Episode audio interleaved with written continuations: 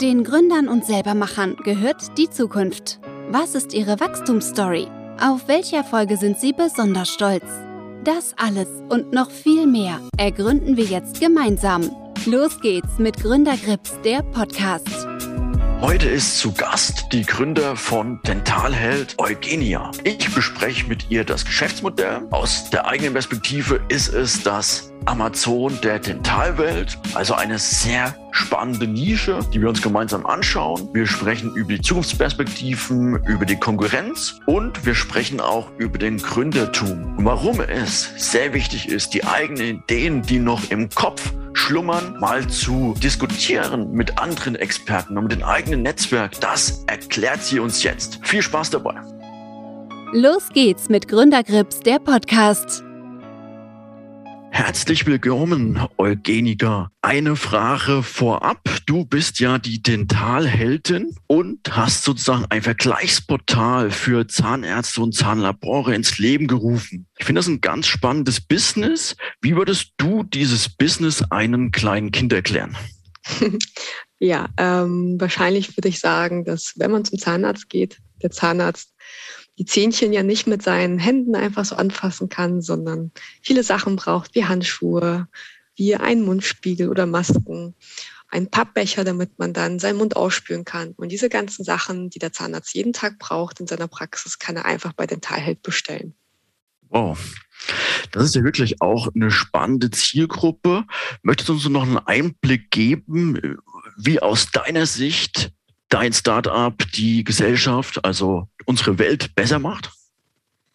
Ja, also den Teilheld wurde von meinen Mitgründern Max und mir ins Leben gerufen, weil wir uns die Mission gesetzt haben, Zahnarztpraxen Dentallaboren dabei zu helfen, ähm, Zeit beim Materialeinkauf zu sparen, aber gleichzeitig auch ja ein bisschen Durchblick in diesen ganzen Preisdschungel ähm, zu verschaffen, der herrscht. Das heißt, unser Credo ist äh, nicht nur Geld, sondern auch Zeit sparen. Wir haben jetzt aber auch ähm, eine Kooperation mit einer Stiftung äh, geschaffen, ähm, das ist die It's for Kids Stiftung, die Kreativspenden für Kinder sammelt, um hier Kindern, die benachteiligt sind, eben zu helfen. Und da kooperieren wir eben auch zusammen und gucken, dass wir möglichst viele Zahnärzte davon überzeugen können, hier auch in die Kreativspenden zu gehen. Und natürlich wollen wir in Zukunft auch noch weitere Projekte umsetzen, die der Gesellschaft einen Mehrwert bieten. Sehr spannend. Da können wir gleich noch mal ins Detail gehen. Für mich noch die dritte Frage. Welches Unternehmen bewunderst du als Gründerin? Und warum? Mm, es gibt, glaube ich, nicht das Unternehmen, was ich jetzt bewundern würde, sondern ich bewundere häufig eher Eigenschaften von Gründern bestimmter Unternehmen und das, was sie geschafft haben oder vor welchem Problem sie standen und wie sie diese bewerkstelligt haben. Ähm, Vielleicht so aus Deutschland. Ein gutes Beispiel ist die Antje von Dewitz von VD. Mhm. Ähm, VD hat sich in den letzten Jahren extrem gewandelt, auch was das Thema Nachhaltigkeit angeht. Finde ich eine super, super spannende Reise. Ähm, Whitney Wolf Hurt von Bumble äh, hat auch eine super spannende Story, wie sie Bumble hochgezogen hat, obwohl man ja sie am Anfang oder ihr am Anfang so viele Steine in den Weg gelegt hatte. Ähm, aber auch so Menschen wie Jack Ma von Alibaba finde ich einfach sehr spannend auf ihrem Weg quasi vom, vom Nichts äh, zu einem Milliardenkonzern. Ja, von daher gibt es halt nicht das Unternehmen. Das stimmt wohl. Ja, dann vielen Dank für den Einblick, wie du über andere Gründerinnen denkst und Gründer. Jetzt äh, ist für mich die Frage, was treibt dich an? Wie kam es zur Gründung? Eigentlich mehr oder weniger durch einen Zufall. Also ich glaube, hätte man mir vor vier Jahren erzählt, ich würde irgendwann mal Unternehmen leiten, hätte ich die Person ausgelacht. Ähm, ich komme tatsächlich aus einer Arbeiterfamilie. Meine Eltern sind Ende der 90er nach Deutschland gekommen, aus Russland. Ich war damals neun. Und äh, ja, von zu Hause wurde mir eigentlich immer mitgegeben, studieren, äh, einen guten Job, einen sicheren Job ähm, irgendwie bekommen, wo man auch gut verdient, damit man quasi ein entspanntes Leben hat. Und äh, das habe ich im Grunde auch gemacht. Also ich habe Wirtschaftsrecht studiert auf Bachelor und Master, habe später dann auch ein MBA in Accounting und Controlling gemacht, habe äh, über fünf Jahre in einer Wirtschaftsprüfungsgesellschaft im Bereich Unternehmensbewertung gearbeitet mhm. und habe dann aber irgendwie festgestellt, dass mich das nicht so ganz glücklich macht. Habe dann so ein bisschen was Klassisches gemacht, was irgendwie viele Leute irgendwo mal gemacht haben. Ich habe meinen Rucksack genommen, bin erst mal ein halbes Jahr durch Südostasien gereist und äh, habe mich damals mit sehr vielen Menschen unterhalten in Südostasien, äh, die dort versucht haben, auch irgendwie ein Zeitbusiness aufzubauen, was dort irgendwie ganz normal ist. Und fand das irgendwie ganz spannend. Bin zurück nach Deutschland gekommen, wusste irgendwie immer auch nicht so ganz genau, was ich machen wollte, aber fand das Startup-Thema ganz spannend und wollte in dem Bereich mich ein bisschen selbstständig machen und äh, beratend tätig sein. Mhm und äh, bin dadurch quasi durch Zufall an Max äh, geraten, der zu dem Zeitpunkt schon die Idee von Dentalheld hatte und äh, das Portal war damals auch schon in der Entwicklung. Mhm. Und ja, wir haben in der Zeit dann zusammengefunden und äh, ich bin nach einigen Monaten dann auch als mit geschäftsführende Gesellschafterin dann eingestiegen in das Unternehmen und dann haben wir es eben zusammen auch gelauncht absolut spannend. Ich kann mir vorstellen, gerade bei so einem Portal, Plattform oder Vergleichsportal, da hat man ja auch so ein bisschen dieses Henne-Ei-Problem.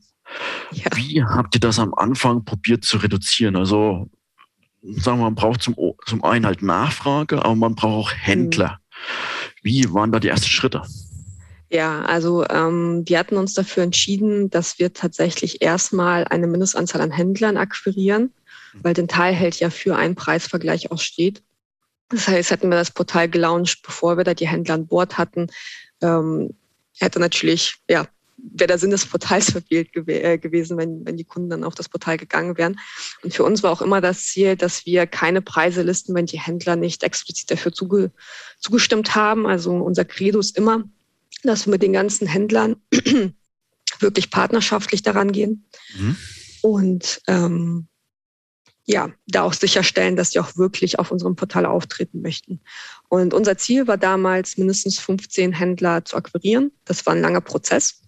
Kann wir mussten sehr viel, ja, mussten sehr viel Überzeugungskraft leisten, weil man natürlich als Händler jetzt nicht unbedingt in, direkt, in den direkten Preisvergleich gehen möchte. Mhm. Gleichzeitig muss man aber auch sagen, es kommt ja nicht nur auf den Preis an. Jeder Händler hat ein anderes Produktportfolio anderen Schwerpunkt bei seinen Produkten, unterschiedliche Lieferzeiten, Serviceleistungen. Es kommt im Grunde auf das Gesamtpaket an. Und ähm, als wir die ersten 15 Händler dann hatten, haben wir das Portal gelauncht, hatten natürlich den Vorteil, dass Max, dadurch, dass er selber Zahnarzt ist und gut in der Zahnarztwelt vernetzt ist, dann auch direkt die ersten Kunden ähm, aus seinem Freundes- und Bekanntenkreis da anborden konnten.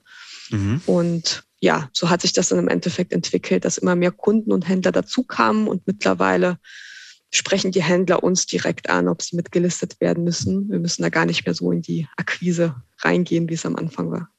Sehr spannend. Ich kann mir auch vorstellen, so eine eins der Erfolgsgeheimnisse ist sozusagen das Einkaufserlebnis für den Zahnarzt. Mhm. Bleiben wir bei der Zielgruppe wie stellt ihr das sicher? Weil schlussendlich, wie die Ware dort da ankommt, habt ihr ja eigentlich nicht unbedingt äh, Einfluss drauf, sondern ihr müsst halt wirklich qualitativ hochwertige Händler andocken, mhm. oder?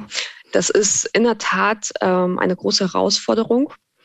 Ähm, Im Grunde haben wir zwei bis drei Bereiche, die wir abdecken. Also erstmal haben wir unser Portal an sich und unser Ziel ist es, das so einfach wie möglich zu gestalten und so intuitiv wie möglich, mhm. damit die Kunden wirklich in wenigen Klicks direkt ihre Produkte haben. Also die müssen auch selber gar keine Preise vergleichen. Unser Warenkorb schlägt direkt vor, bei welchen Händlern man das wie in welcher Kombi bestellen könnte. Also der kalkuliert dann eben die ganzen Preis- und Versandkosten. Dann geht die Bestellung an die Händler raus und wie du schon richtig sagst, die Händler liefern dann aus.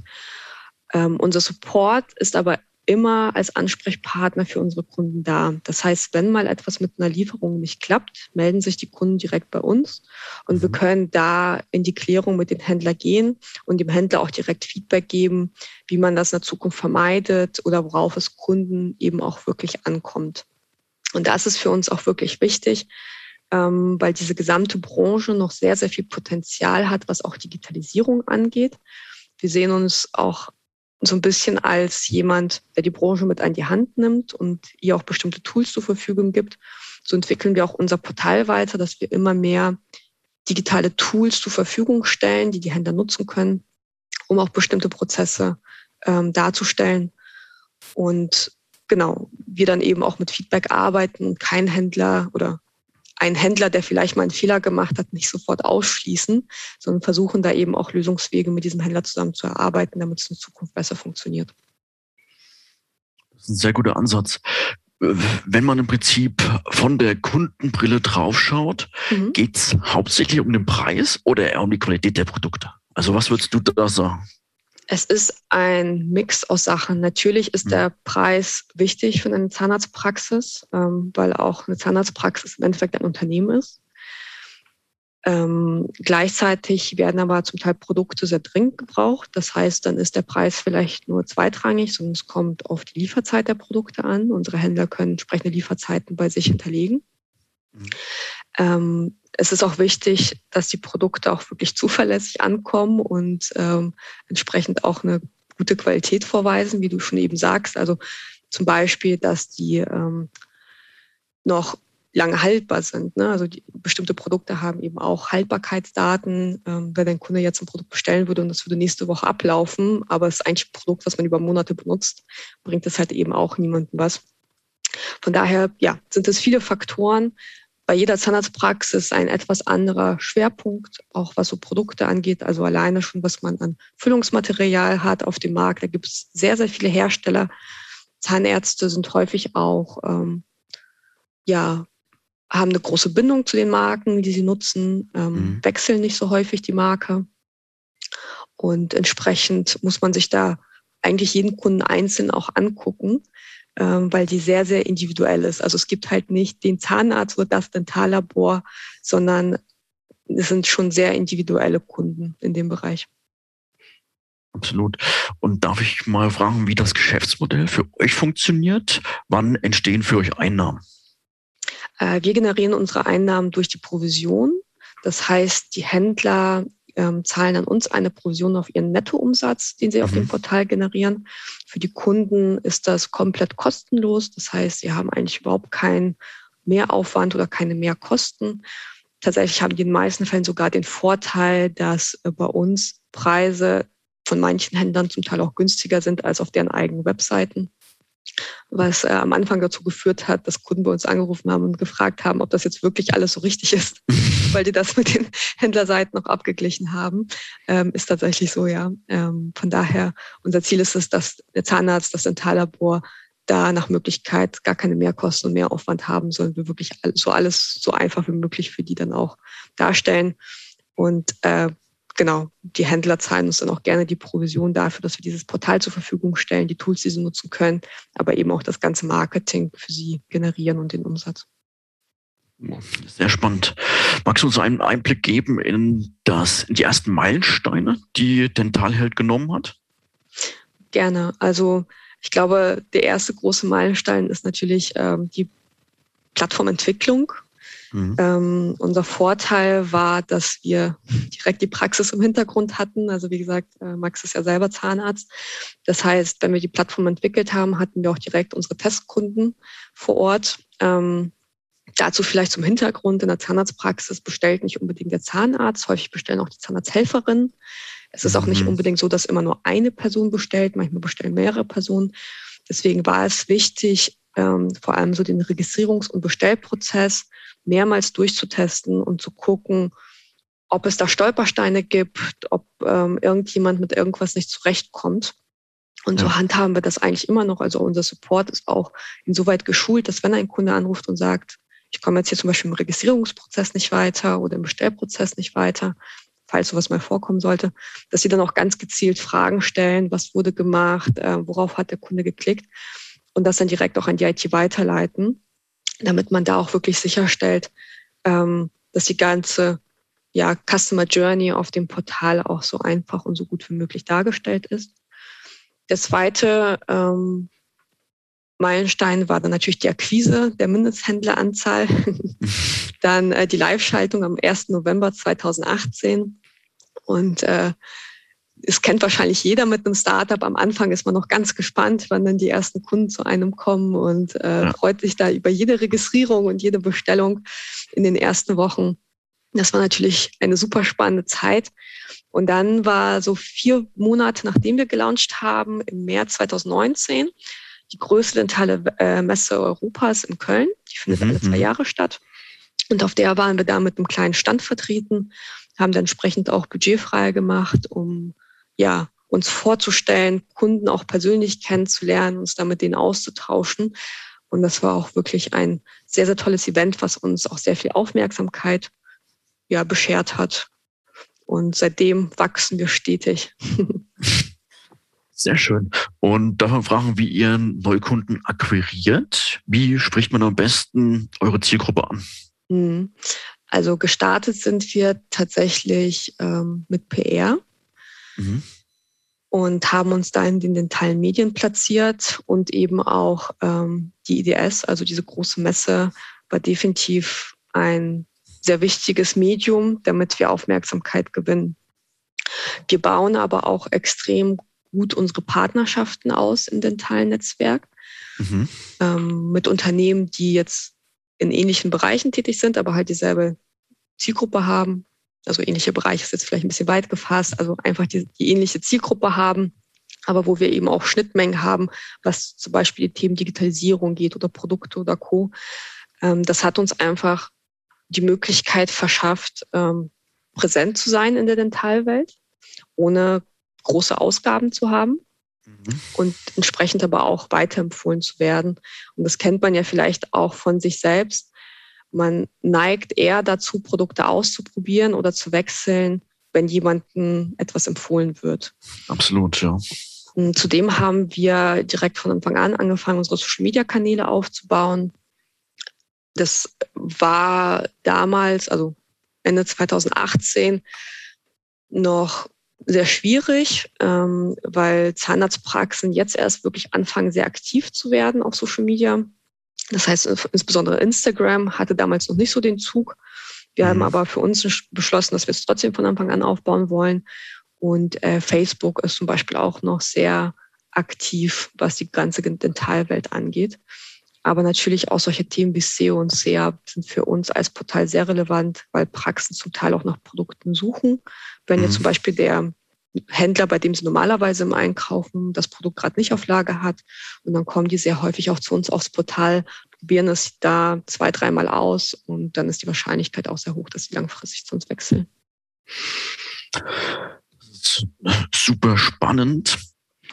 Wie sieht, also wie würdest du genau euren Vorteil definieren? Weil ihr im Prinzip eine, über das Portal mehrere Händler angeschlossen, hohe Produktverfügbarkeit und darüber hinaus einen attraktiven Preis? Oder wie würdest du das sagen? Genau, also ich beschreibe den Teil halt immer ganz gerne so ein bisschen als Amazon der Dentalwelt. Man hat mhm. im Endeffekt nur noch ein Portal, auf dem man sich registrieren muss, wo man aber die gesamten Verbrauchsmaterialien für seine Praxis findet. Äh, ich sage explizit Verbrauchsmaterial, weil wir jetzt keine Einrichtungsgegenstände anbieten, also zum Beispiel die Behandlungsstuhl. Sowas machen wir nicht. Das ist einfach sehr servicelastig und kann nicht so einfach verschickt werden. Aber alles ähm, an Verbrauchsmaterial und Kleingeräten kann man eben bei uns finden. Der Kunde hat natürlich auch direkt den Vorteil, wenn ein Händler dieses Produkt vielleicht nicht haben sollte, kann er direkt auf einen anderen Händler umswitchen. Ähm, er kann unser Team zu äh, er kann unser Team kontaktieren, wenn er irgendwie Unterstützung braucht und wir finden für ihn vielleicht auch ein Alternativprodukt oder einen alternativen Händler und stehen ihm eben auch mit unserem gesamten Know-how zur Verfügung. Und natürlich die einfache Bedienbarkeit. Ne? Also es ist immer das A und O, dass es so einfach wie möglich mit so wenigen Klicks wie nötig ähm, zu der Bestellung kommt und der Kunde sich nach Möglichkeit da noch um nichts mehr kümmern muss. Stimmt. Und wie entwickelt sich die Kundenbeziehung? Oder rein theoretisch könnte ich mir vorstellen, ihr wisst, wenn die Verbrauchsgüter sozusagen ablaufen, wenn der Kunde Bedarf hat, beziehungsweise wisst ihr ja eigentlich auch, je nachdem wie viel er bestellt, wann wieder der nächste Zyklus käme, kann man dann im Prinzip ihn direkt ansprechen und ihn besser binden? Vielleicht. Ähm, das ist auf jeden Fall ein wichtiger Punkt. Ähm, tatsächlich ist es so, dass wir aktuell unsere Kunden ähm, die Freiheit geben, selber dann zu bestellen, wie sie bestellen möchten. Äh, ganz einfach, wenn eine Zahnarztpraxis sich dazu entschließt, bei uns zu bestellen, dann bestellen die eher regelmäßig und zwar das, was die benötigen. Ähm, und zwar nach dem Aufkommen von ihren Patienten. Also jetzt Corona war zum Beispiel ein gutes Beispiel. Mhm. Da sind die durchschnittlichen Warenkörbe unserer Bestandskunden zum Teil zurückgegangen, weil die Patienten nicht mehr so häufig oder vielleicht nicht mehr für die Behandlung ähm, in die Praxen gekommen sind, wie es sonst der Fall war. Aber klar, äh, Zyklen sind auf jeden Fall äh, relevante Faktoren, die man sich angucken muss. Und ähm, ansonsten sprechen wir unsere Kunden, also wir stehen zum Teil telefonisch mit denen im Austausch. Äh, wir haben einige Kunden, mit denen der Support auch komplett per Du ist, weil die sich auch gerne austauschen, auch gerne unser Feedback auch holen zu Produkten, wenn sie irgendwie mal Alternativprodukte brauchen. Aber wie schon gesagt, so die, die klassischen Vertriebskanäle wie PR, ähm, Partnerschaften, Social Media, SEO und Co. und äh, natürlich auch solche Themen wie Newsletter sind für uns super wichtig, um da eben auch die Kunden anzusprechen.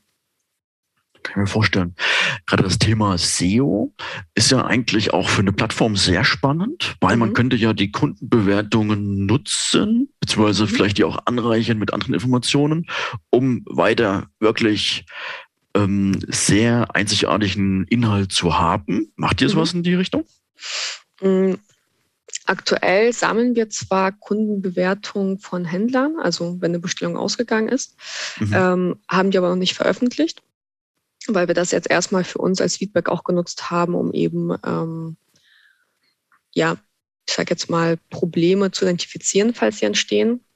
Und äh, wir jetzt auch kein Fan davon sind, jetzt jemanden direkt ähm, an den Pranger zu stellen, sondern für uns wichtig ist, dass wir als ähm, Medium quasi zwischen den Zahnärzten und den Händlern fungieren und da Probleme schnell lösen.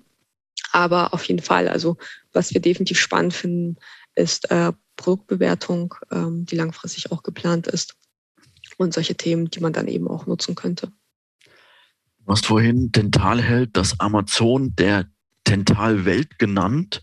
Siehst du eine Gefahr bei Amazon oder ist es eher eine Nische, wo Amazon nicht eingreifen wird? Ich glaube, jemanden wie Amazon sollte man immer im Auge behalten, weil die natürlich ähm, auch im Rahmen ihrer Wertschöpfungskette nicht so unbedingt linear bleiben, sondern ähm, auch mal immer nach rechts und links äh, ausscheren und sich da bestimmte Bereiche gerne mal rauspicken. Tatsächlich hatten wir das Thema relativ am Anfang, haben uns da auch mit den Produzenten und Händlern auch ausgetauscht, wie die das Ganze sehen. Und da war das Feedback aus der Branche, dass man ungern möchte, dass jemand wie Amazon in den Dentalmarkt reinkommt. Ähm, die Eintrittsbarrieren in diesem Markt sind auch sehr, sehr hoch. Also der Markt ist sehr speziell. Das heißt, wenn man hier überhaupt agieren möchte, muss man wirklich langfristige Partnerschaften aufbauen und Vertrauen schaffen. Das haben wir in den mhm. letzten drei Jahren geschafft. Dieses Vertrauen besteht aber nicht zu solchen Portalen wie Amazon zum Beispiel, weil da alleine schon die Angst kursiert, dass wenn Amazon überhaupt erstmal in dem Markt drin ist und eben diese Bestellzyklen mal analysiert und guckt, welche Produkte gut laufen oder nicht, anfängt, diese selbst in Asien für einen viel günstigeren Preis zu produzieren und dann eben den Herstellern quasi den Markt äh, streitig macht. Ähm, ja. Von daher ja, also ich kann jetzt nicht für die gesamte Branche äh, sprechen, sondern nur mit den Personen, mit denen wir uns unterhalten haben. Aber da war im Endeffekt das Feedback, dass man äh, da kein Interesse hat, mit Amazon zusammenzuarbeiten. Mhm. Ähm, aber klar, wir gucken uns das auf jeden Fall immer an. Aber ich mhm. glaube, dass die Branche tatsächlich zu speziell sein wird, als dass die jetzt in den nächsten Jahren da irgendwie Fuß fassen werden. Das kann ich nachvollziehen. Und wie ist es mit anderen Mitbewerbern? Gibt es ähnliche äh, Geschäftsmodelle schon? Mm, es gibt einen großen Wettbewerber auf unserem Markt, der auch schon seit über 20 Jahren am Markt ist. Ähm, das heißt, wir haben da auf jeden Fall ein, ein großes Unternehmen, ähm, was schon einen bestimmten Markt besetzt hat und viele mhm. Marktanteile eben auch hat. Aber der Markt ist groß genug für mehrere Unternehmen, ähm, die sich dort ausweiten können.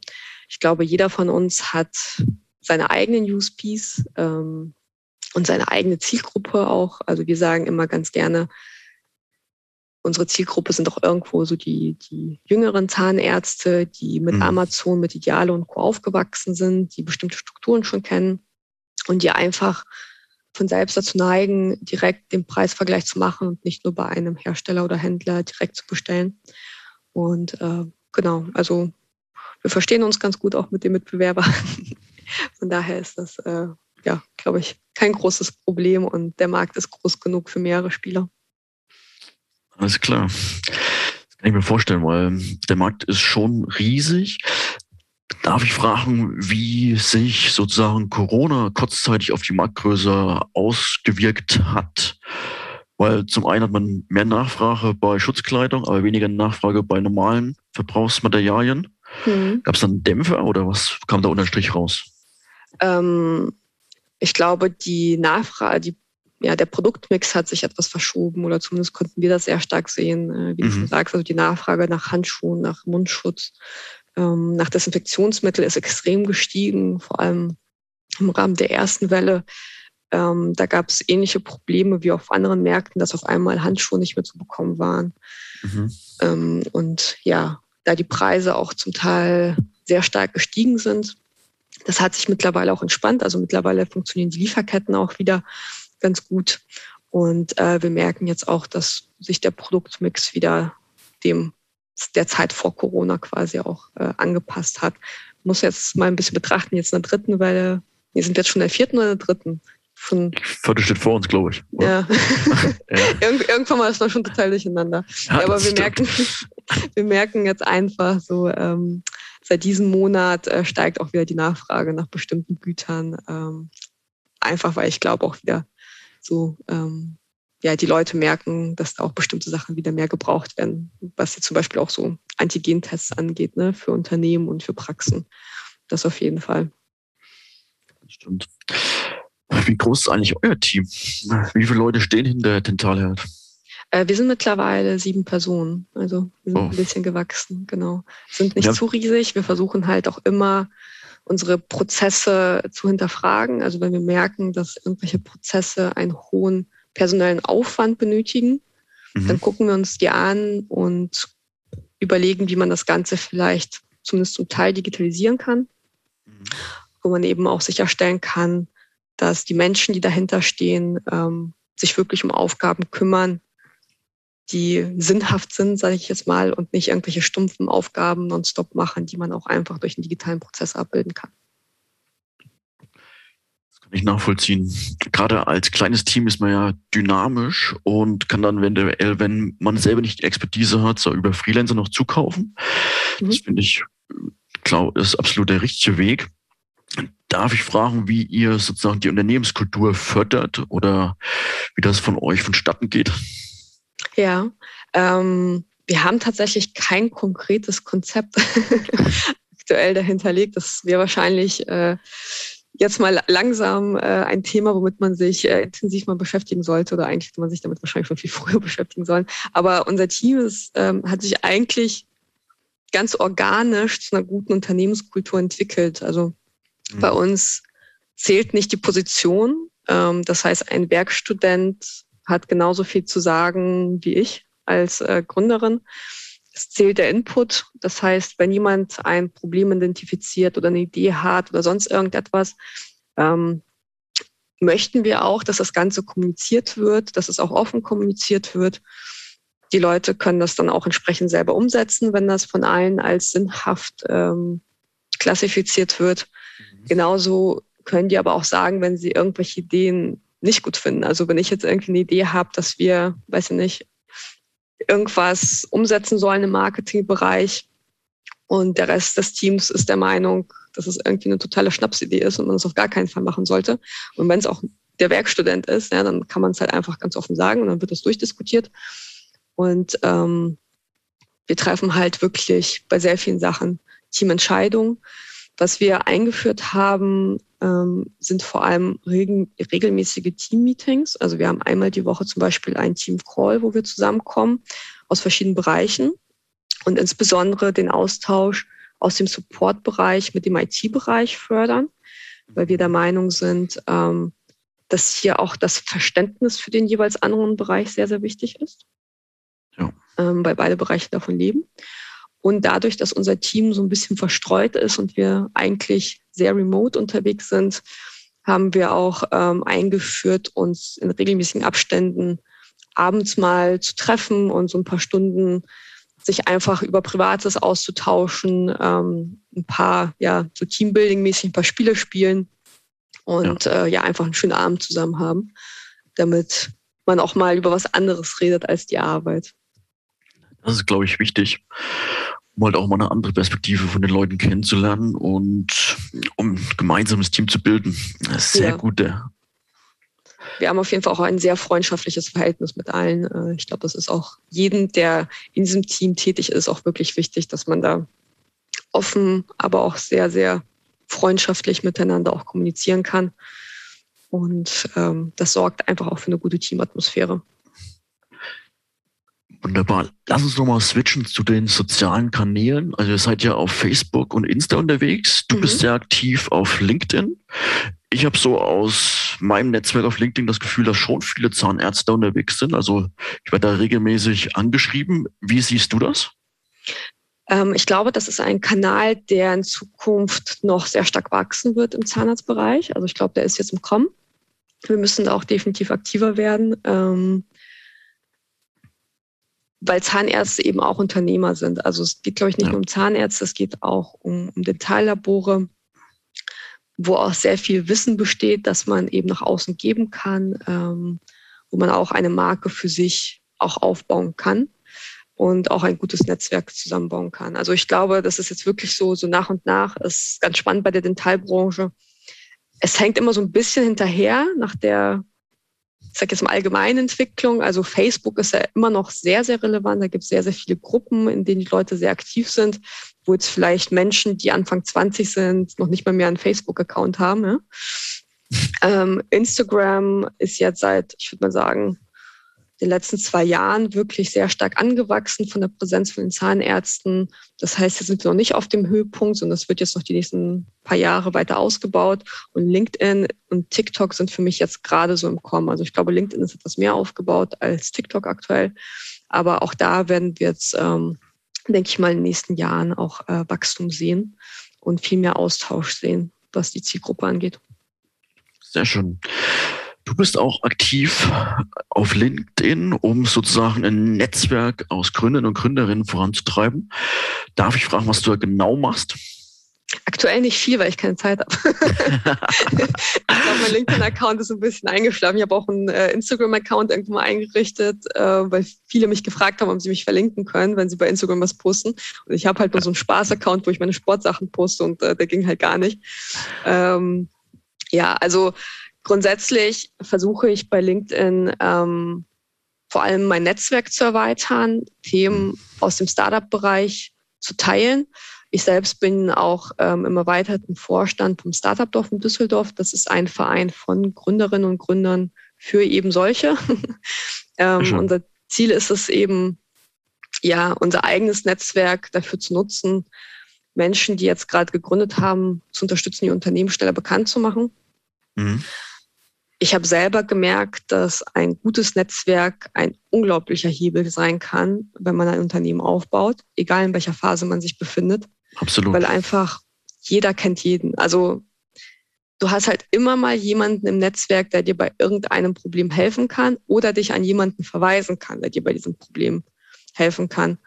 Und das ist so unglaublich wertvoll, weil man am Anfang als Gründerin oder als Gründer mit so vielen Sachen konfrontiert ist, mit denen man vorher nie was zu tun hatte oder vielleicht auch gar nicht wusste, dass diese Probleme überhaupt auftauchen würden. Und wenn man versucht, das dann immer alles selbst zu regeln oder zu sich, sich selbst zu erarbeiten, verliert man einfach Zeit für wirklich wichtige Sachen.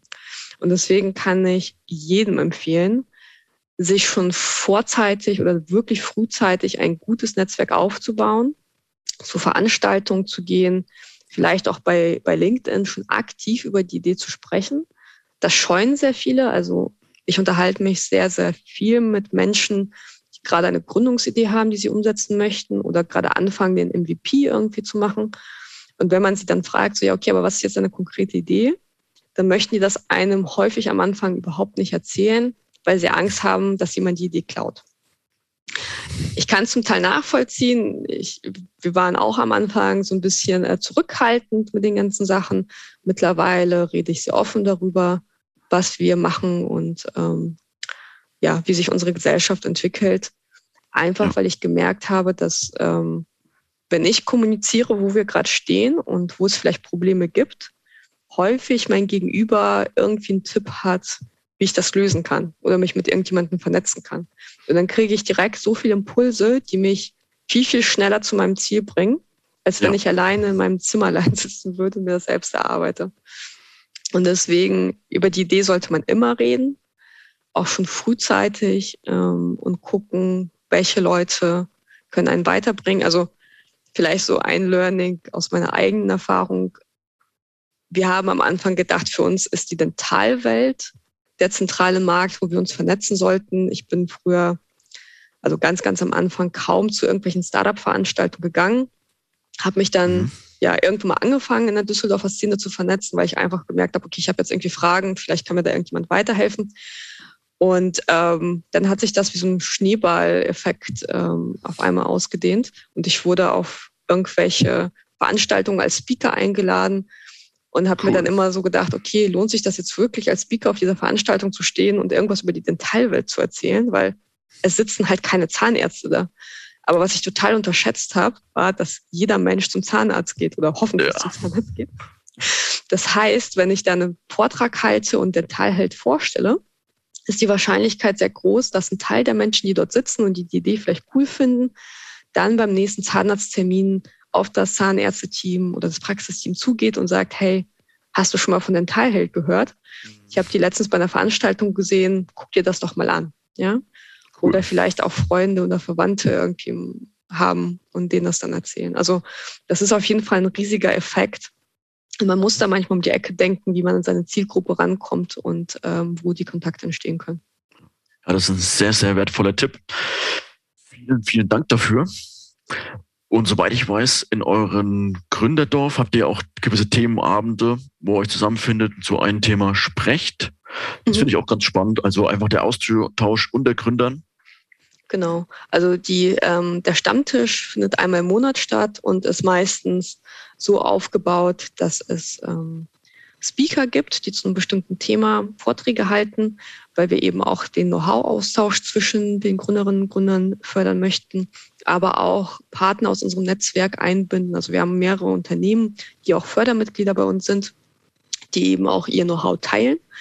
Mhm. Und gleichzeitig bieten wir aber auch Gründerinnen und Gründern die Bühne für Pitches. Das heißt, wir haben mhm. regelmäßig so kleine Unicorn-Pitch-Veranstaltungen, wo drei Startups in je fünf Minuten gegeneinander pitchen und so ein kleines Einhorn gewinnen können. Weil das auch einfach super wichtig ist, um zu lernen, wie man seine Idee präsentiert. Ja. Die, die wandelt sich ja auch immer. Also das haben wir gemerkt. Ja, die Art und Weise, wie wir den Teilheld präsentieren, hängt sehr stark davon ab, wo wir uns in der Zeitleiste befinden. Also ich glaube, vor drei Jahren haben wir da noch viel zu kompliziert vielleicht auch kommuniziert. Äh, mittlerweile versuchen wir es wirklich super einfach ähm, zu erklären, was denn Teilheld ist. Aber es verändert sich auch je nachdem, wer unsere Zuhörer sind. Ja, weil zum Beispiel vor einem Hersteller würde ich den Teilheld ganz anders in Anführungsstrichen pitchen, ja. als vielleicht von einer Person, die gar keine Berührungspunkte mit der Dentalwelt hat, außer dass sie zum Zahnarzt geht.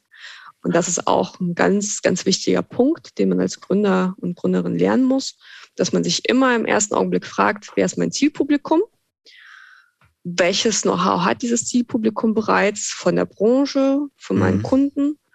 Und was ist, warum wollen die mir eigentlich zuhören? Also was ist eigentlich Ziel dieser Veranstaltung? Und darauf eben auch ähm, den Pitch ausrichten und genau, beim Stammtisch hat man eben die Gelegenheit dazu und kriegt dann auch direkt Feedback von allen anderen Gründerinnen und Gründern und dem Netzwerk und hat eben so einen geschützten Raum, wo man erstmal lernen kann, sein Unternehmen zu präsentieren.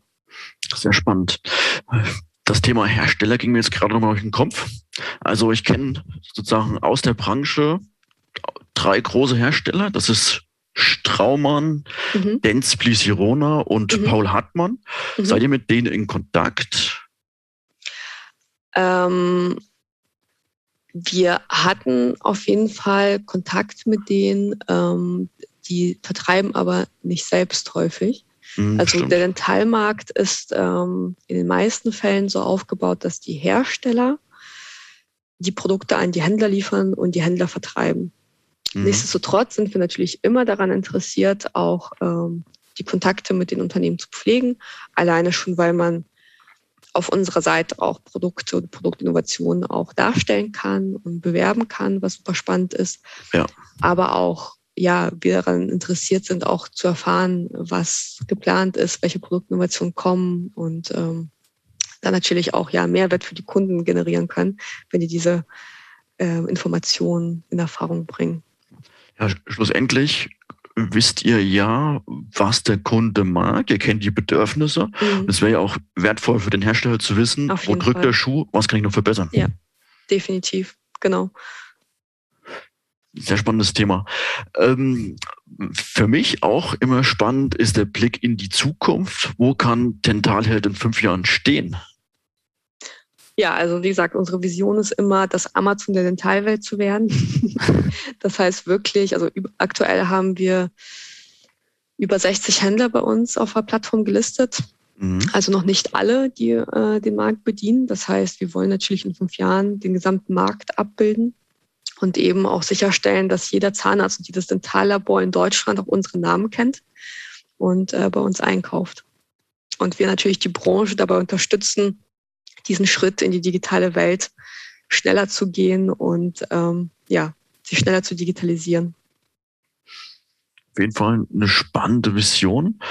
Und auf den Weg dahin muss man natürlich auch immer so ein bisschen ein paar Kennziffern beobachten, wie es läuft. Welche Kennziffern schaust du dir da an? Wir haben einen Mix aus verschiedenen Kennziffern. Also zum einen gucken wir uns natürlich immer die Registrierungszahlen jeden Monat an. Das heißt, wie viele Kunden konnten wir äh, auf unser Programm lenken, äh, auf unsere Plattform lenken. Ähm, wir gucken uns auch den Kundenmix immer an. Mhm. Das heißt, ähm, was sind Zahnarztpraxen, was sind Dentallabore. Wir haben vor allem während Corona auch viele weitere Kundengruppen dazu gewonnen, also andere Medizinbereiche, ähm, Gewerbekunden. Und dazu muss man sagen, nicht jeder Händler von uns ist bereit, an andere Kunden als Dentallabor und Zahnarztpraxen zu liefern, aber einige tun es. Das heißt, ähm, man hat eben als Kunde aus einem anderen Bereich die Möglichkeit, auf ein eingeschränkteres Angebot zuzugreifen, was aber trotzdem mhm. sich in den meisten Fällen wirklich lohnt. Privatkunden bedienen wir nicht. Ähm, also das ist dann auf jeden Fall für uns auch sehr interessant, dann einfach zu sehen, wie verändert sich der Mix und äh, welche Zielgruppe sprechen wir an. Mhm. Wir gucken uns natürlich auch die Bestandskundenentwicklung an, also Kunden, die mehr als einmal, äh, mehr als dreimal bestellt haben, ähm, wie sich da der Mix auch entwickelt, wie viele Erstbestellungen es gibt, ähm, wie häufig Kunden bestellen. Und für uns sind natürlich auch die durchschnittlichen Warenkorbwerte unserer Bestandskunden relevant. Ähm, was jetzt zum Beispiel auch während Corona sehr interessant war, dann zu erfahren, wie entwickeln die sich, wie verändern die sich und ähm, auf Händlerebene dann auch, wie viel Umsatz der jeweilige Händler dann auch gemacht hat. Einfach um zu gucken, ähm, gibt es da wesentliche Veränderungen, ähm, wo wir vielleicht auch ja noch mit Tipps zur Seite stehen können oder läuft da vielleicht irgendwas schief. Ne? Einfach mal um zu gucken, ähm, ob es irgendwelche Einbrüche vielleicht gab oder irgendjemand extrem überperformt hat. Das ist auf jeden Fall auch sehr relevant für uns. Magst du uns eine grobe Orientierung geben, in welchen Größenordnungen sich da die Warenkörbe bewegen? Ähm, das hängt, also dafür müsste man dann nochmal die Zahnarztpraxen so ein bisschen klassifizieren in ihre Größen, mhm. weil du natürlich ähm, Einzelpraxen hast. Ähm, du hast aber auch große MVZs, die dann vielleicht auch Gesamtbestellungen aufgeben. Ähm, grundsätzlich sagt man, dass eine durchschnittliche Zahnarztpraxis um die äh, 30.000 Euro im Jahr an Umsatz generiert. Mhm. Wobei da auch solche Sachen wie Implantat und Co., du hast jetzt gerade Straumann gesagt, mit drin ja. sind, ähm, die wir jetzt vielleicht nicht dabei haben. Ähm, ja, also bei uns befinden sich die Warenkörbe, je nachdem, welchen Monat man sich äh, befindet, zwischen 400 und 600 Euro so im Durchschnitt. Schon ganz ordentlich. Wunderbar. Also ich finde eigentlich super und die Vision finde ich cool. Und ich glaube, die Zahnarztpraxen und auch Zahntechniklabore werden sich weiter digitalisieren, werden weiter mhm. da auch Vergleichsportale nutzen. Finde ich Richtig. schlussendlich einen sehr spannenden Weg, den, den ihr da geht. Für mich nochmal eine Frage, was mich auch interessieren würde. Du als Gründerin, hast du irgendwelche Vorbilder oder Mentoren, die dich begleiten? Äh, ich habe tatsächlich keine Mentoren. Also am Anfang habe ich mir gedacht, es wäre irgendwie ganz cool, einen Mentor zu haben der einem zur Seite steht, wenn man Fragen hat. Ich habe aber festgestellt, dass für mich die Mentoren andere Gründerinnen und Gründer aus meiner Umgebung sind. Also ich tausche mhm. mich mit manchen Leuten wirklich regelmäßig aus, ähm, die ich schon relativ am Anfang meiner Reise auch kennengelernt habe. Andere kommen dazu, andere gehen. ähm, und das ist, das ist eigentlich so mein Mentoring, dass man einfach offen über Probleme und Fehler spricht mit anderen Gründerinnen und Gründern und auch aus deren Erfahrungen lernt oder die auch als Rückhalt hat. Also das unterschätzen, glaube ich, viele Menschen, die vielleicht selber noch nicht gegründet haben, was für einen Druck man zum Teil auch ausgesetzt ist als Gründerin und Gründer.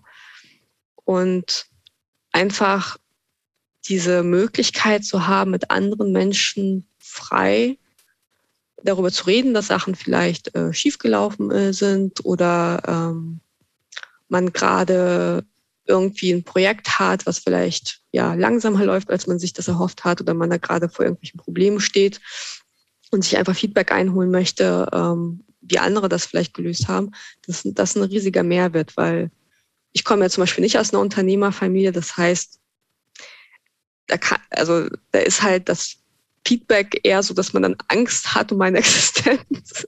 Also meine Eltern haben immer noch nicht verstanden, warum ich überhaupt äh, Unternehmerin geworden bin. Die finden das, glaube ich, alles immer noch nicht so, noch nicht so toll. ähm, das heißt, wenn, wenn ich da jetzt irgendwie offen erzähle, dass äh, irgendwie, keine Ahnung, letzte Woche Problem XY aufgetaucht sind, dann äh, denken die direkt, dass die Welt untergeht. So, ja, das macht man lieber nicht dann, ja. Ja, genau. Also was, was ja eigentlich nicht der Fall ist. Also ich meine, als ähm, Mensch, der, der ein Startup hat, äh, ich sage immer, man fährt ja so eine regelmäßige Achterbahn, ja. Für jedes Hoch, was man hat, kommen irgendwie 20 Tiefs. Aber irgendwann mal ist man auch so entspannt, ähm, weil man sich denkt, okay, ganz ehrlich, das Problem ist eigentlich gar kein Problem, weil ich hatte schon x andere Probleme, die viel gravierender irgendwie waren und das haben wir auch alles gelöst. Also ähm, das war früher bei mir definitiv nicht so, als ich noch Angestellte war. Da, da fand ich das immer ganz, ganz schrecklich, wenn irgendwas nicht so gelaufen ist, wie es laufen sollte und äh, nicht funktioniert hat. Und mittlerweile ist es so, ja, einfach mal ausprobieren. Ne? Fehler ja. passieren, Probleme entstehen. Äh, man sollte sich nicht darauf fokussieren, dass es ein Problem gibt. Man sollte sich einfach nur darauf fokussieren, wie man es löst. Und von daher finde ich da den Austausch einfach mit anderen Menschen, die dieselbe Achterbahn fahren, ähm, super wichtig. Freue mich aber natürlich auch immer, wenn ich die Möglichkeit habe, mich mit ähm, viel erfahreneren Unternehmerinnen und Unternehmern ähm, auszutauschen, ähm, wenn die sich dann Zeit nehmen, äh, einfach so mal über Sachen zu sprechen. Also jetzt gar nicht über konkrete Probleme, sondern ähm, einfach so ihre Erfahrungen mit einem teilen und äh, auch Feedback zu der Idee geben. Ne? Also das ist halt auch super wertvoll. Stimmt, ja. Also Erfahrungen sind wirklich extremst wertvoll. Hast du irgendeinen Fehler, auf den du besonders stolz bist im Nachhinein, aus, aus dem, was du gelernt hast und magst du mit uns teilen? Ähm, ich glaube, es gibt nicht den einen Fehler. also mir würde zum Beispiel keiner spontan einfallen. Ich glaube, es ist einfach nur wichtig, das Mindset zu entwickeln, dass Fehler dazugehören. Und äh, das ist etwas, was ich lernen musste oder was ich jetzt in dem Pro Prozess ähm, des Startup-Daseins äh, gelernt habe, dass einfach Fehler immer passieren können. Man sollte sicherstellen, dass sie nicht passieren. Man sollte ja entsprechende ähm, ja, entsprechend alles implementieren, was man implementieren kann, um das Risiko so gering zu halten wie möglich, dass Fehler passiert. Aber wenn ein Fehler passiert, dann, wie gesagt, sollte man sich nicht auf diesen Fehler konzentrieren, sondern man sollte es einfach sich darauf konzentrieren, es zu lösen. Und dann ist halt auch gut. Also ich glaube, das Schlimmste, was man machen kann als ähm, Gründerin, ist, dass man hingeht und nur noch Fehler sieht oder nur noch Probleme sieht. Ja. Dann kommt man überhaupt nicht vorwärts. Und ähm, das muss man ablegen, einfach mal. Also ich brauche halt auch manchmal so, so einen Tag, wo ich mich einfach nur hinsetze, durchatme, mal alles Revue passiert lasse, äh, Revue passieren lasse und ähm, meinen Kopf mehr darauf richte, was alles gut gelaufen ist und was wir schon alles mhm. geschafft haben und was positiv ist. Und dann scheinen auf einmal die Probleme, die man vielleicht identifiziert hat in den letzten Tagen, auch gar nicht mehr so riesig. Und man schöpft viel mehr Kraft und äh, ist dann auch wieder viel mutiger, Sachen auszuprobieren und Fehler zuzulassen. Also ich weiß nicht, je nachdem, in welchem Geschäftsbereich man tätig ist, äh, geht in den meisten Fällen nicht die Welt unter und da stirbt auch keiner davon, äh, wenn man jetzt irgendwie, keine Ahnung, mal eine Marketingkampagne nicht den Erfolg bringt, den man sich versprochen hat. Und man kann eigentlich nur daraus lernen, das ist eine weitere Erfahrung, ja, die dann einen weiterbringt. So muss man es sehen. Auf jeden Fall. Also man wächst wirklich mit jedem Fehler. Von ja. daher. Ich glaube, jetzt in unserem Gespräch waren schon einige gute Tipps dabei. Hast du noch irgendwelche Tipps, die du gerne mit uns teilen möchtest? Mm, auf jeden Fall so früh wie möglich die eigene Zielgruppe mit einbeziehen. Mhm. Wir hatten, wie gesagt, den Vorteil, dass unsere Zielgruppe genau da war, wo wir auch sind und ähm, wir auch am Anfang so Marketingaktionen mit denen durchspielen konnten ne, und gucken konnten, was kommt bei Zahnärzten gut an, was kommt bei Zahnarzthelferinnen mit an. Das klappt nicht bei allen. Also nicht jeder hat den direkten Zugang zur Zielgruppe, sollte ihn aber auf jeden Fall so früh wie möglich suchen. Also ich glaube, das Schlimmste, was man machen kann, ist ein Produkt fertig zu entwickeln, ohne sich vorher irgendwie Feedback von den Leuten zu holen. Ja. Weil wenn das Produkt erstmal fertig ist, es dann zu verändern, wenn man feststellt, es passt, passt nicht, ähm, ist halt ein viel größerer Aufwand, als wenn man die Leute schon wirklich von Anfang an mitnimmt und in diese gesamte Produktentwicklung mit einbezieht. Und das andere ist natürlich ein gutes Team aufzubauen. Also zu gucken, dass man wirklich für die wichtigen Bereiche Personen hat, auf die man sich verlassen kann, die das entsprechende Know-how auch mitbringen, ähm, um mich hier zu unterstützen. Aber natürlich auch, wie du schon sagst, gesagt hattest, externe ähm, Hilfe auch dazu holen, wenn man merkt, man kommt bei einem wichtigen Bereich nicht weiter.